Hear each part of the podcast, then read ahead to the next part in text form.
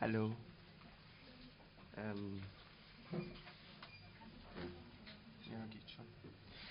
Markus ist mit dabei, weil wir haben beide Angst vor Menschen. Und deswegen dachten wir, wir machen das zu zweit. Äh, genau zu meiner E-Mail-Adresse, sie ist mittlerweile kassiant.gmail.com. Voll okay, ich freue mich über Katzenbilder. Ähm, genau.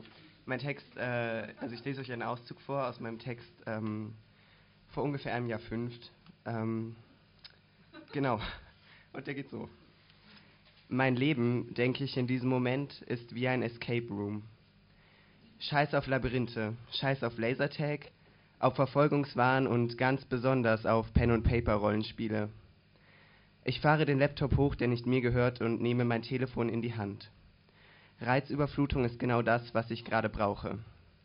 Reizüberflutung und Zigaretten. Elliot wacht von dem Geruch des Rauchs auf, den ich durch halbgeschlossene Lippen in unserer Einzimmerwohnung verteile, die eigentlich nicht unsere Wohnung ist, sondern meine. Er blickt mich lange still an und ich blicke zurück.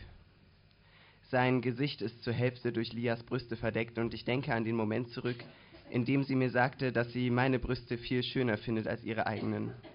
Wir hatten geduscht und dann vor dem großen Spiegel im Badezimmer ihrer WG gestanden.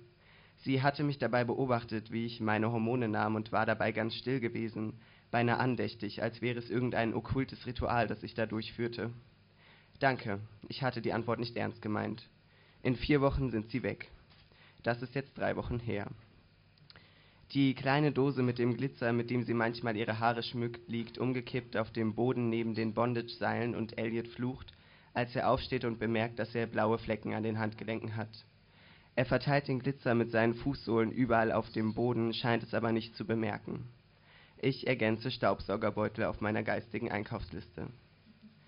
Die Seile erinnern mich an letzte Nacht und für einen Moment denke ich darüber nach, aufzustehen und ihn zurück aufs Bett zu schubsen, als wären wir in irgendeinem drittklassigen Porno.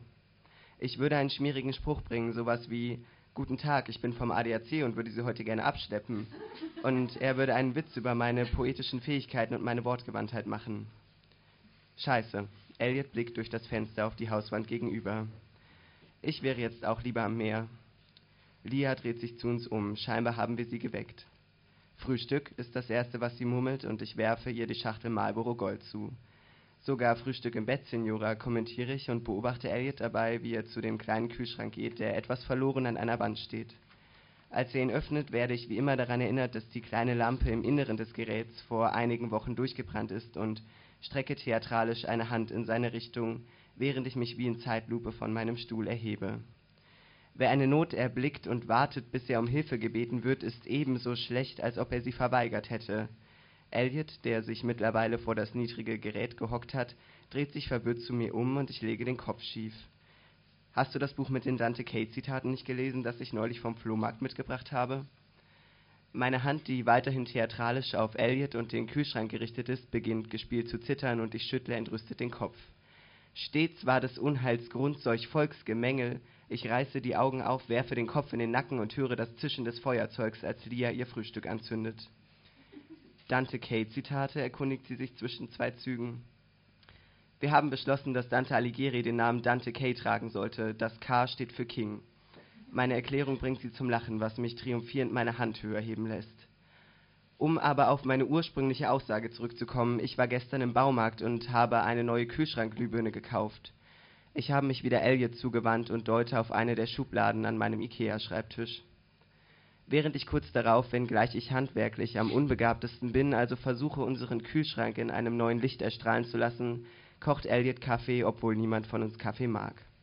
Trotzdem ist es zu einem morgendlichen Ritual geworden, mindestens eine Tasse zu trinken, nachdem wir alle festgestellt haben, dass wir das für ein Erwachsenending halten und dringend erwachsen werden sollten.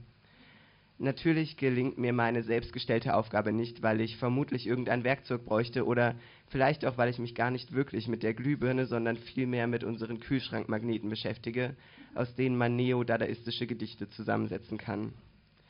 Kühlschrankpoesie ist eine Form der konkreten Poesie mit einem stark begrenzten Wortschatz. Die Vokabeln sind dabei Wörter, Silben und Wortfetzen, die auf kleine Magnete gedruckt sind und sich flexibel an magnetisierbaren Oberflächen anbringen lassen die Begrenzung auf eine bestimmte Anzahl an Worten und zufällige Kombinationen ergeben kurze Aphorismen oder längere Geschichten mit jeweils mehr oder weniger sinnvollem Inhalt, der sich auf verschiedene Arten deuten lässt. Nach ausgiebiger Lektüre des zugehörigen Wikipedia-Artikels bin ich vor einigen Monaten selbstverständlich sofort losgezogen und habe in irgendeinem Ramschladen direkt mehrere Sets dieser Magnete gekauft. Als ich fertig bin, steht auf unserem Kühlschrank „ Pudding ist die heißeste Butter “. Licht finde ich angesichts dieser lyrischen Meisterleistung eher zweitrangig